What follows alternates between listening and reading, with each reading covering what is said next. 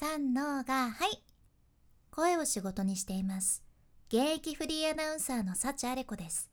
話し下手からフリーアナウンサーになれた幸あれ子があなたの声を生かす話し方のヒントをお届けします。声を仕事にするラジオ。1年間の無料メール講座。池早メルマガの提供でお送りします。今日はですね声が暗いというお悩みを解決いたします。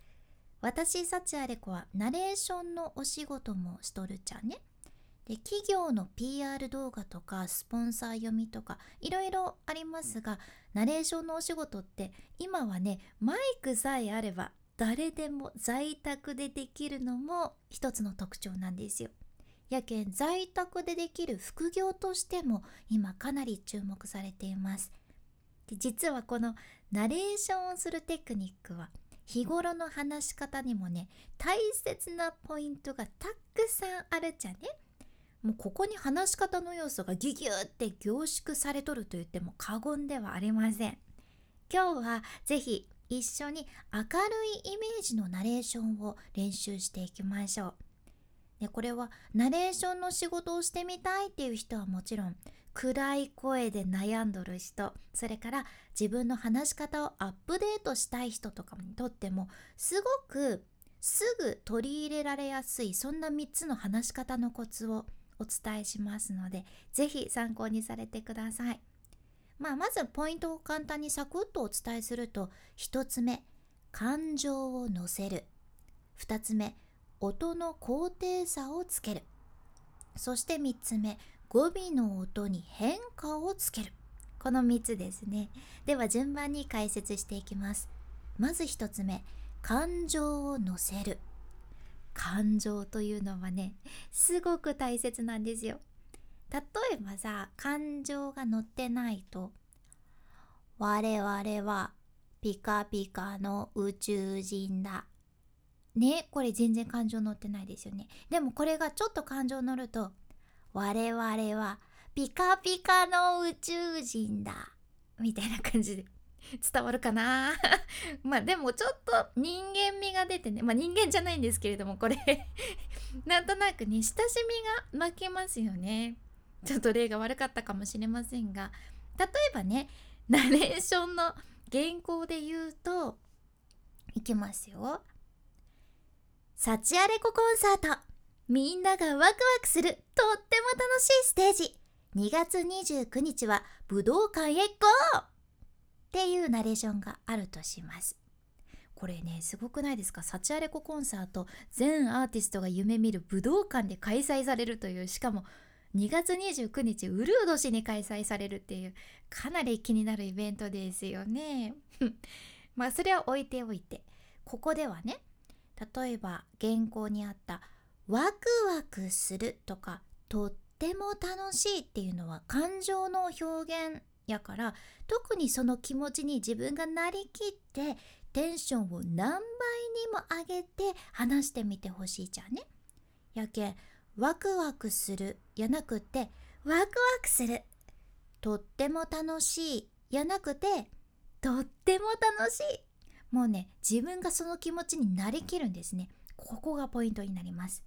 でこれで思いっきり日頃から練習しとると日常の話し方でもね明るく感情を乗せた話し方ができるようになるけん自然と明るい声の印象になっていきます。なのでぜひあなたもたくさん練習してみてください。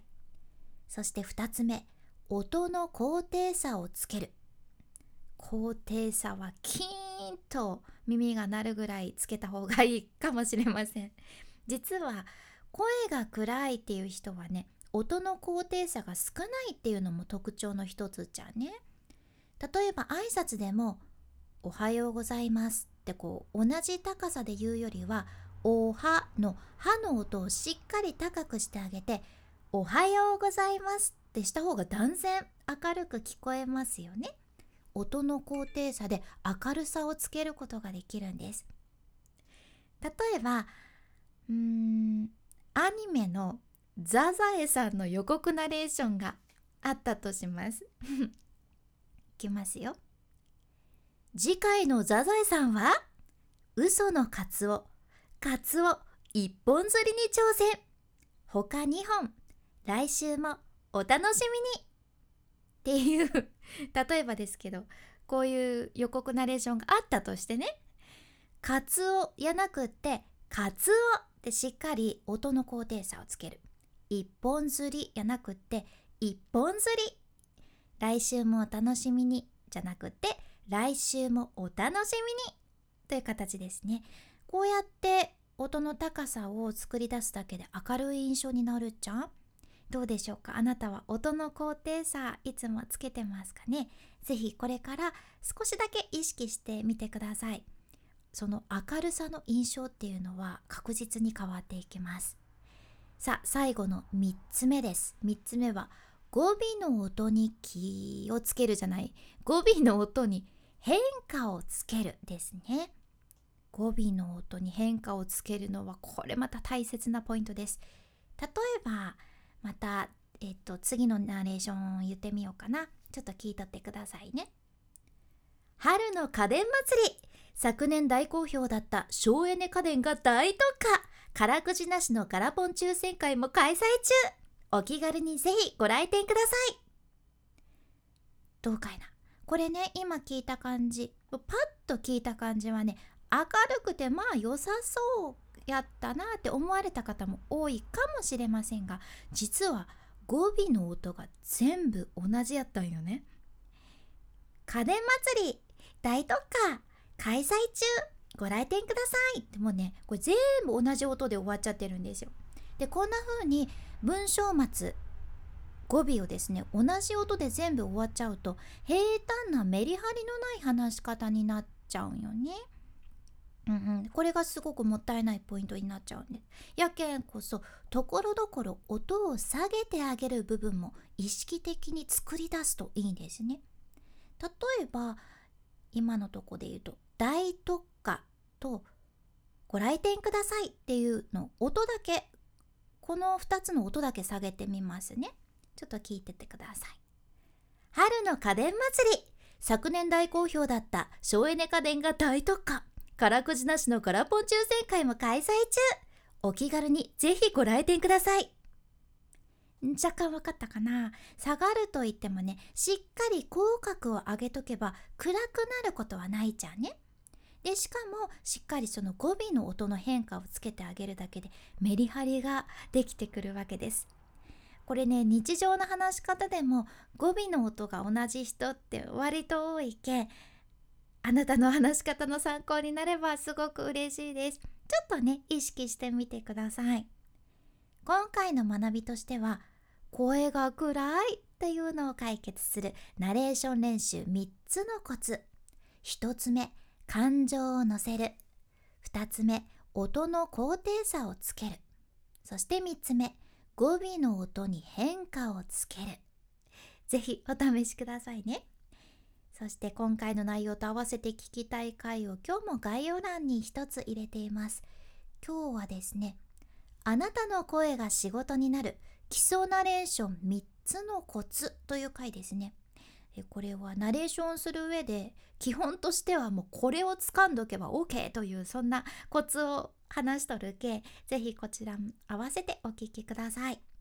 さらに池早さんの無料メルマガのリンクも概要欄に入れています。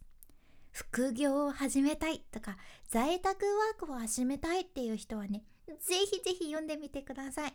私自身も本業を続けながらネットで副業を始めることができたじゃんね。これマジなんですよ。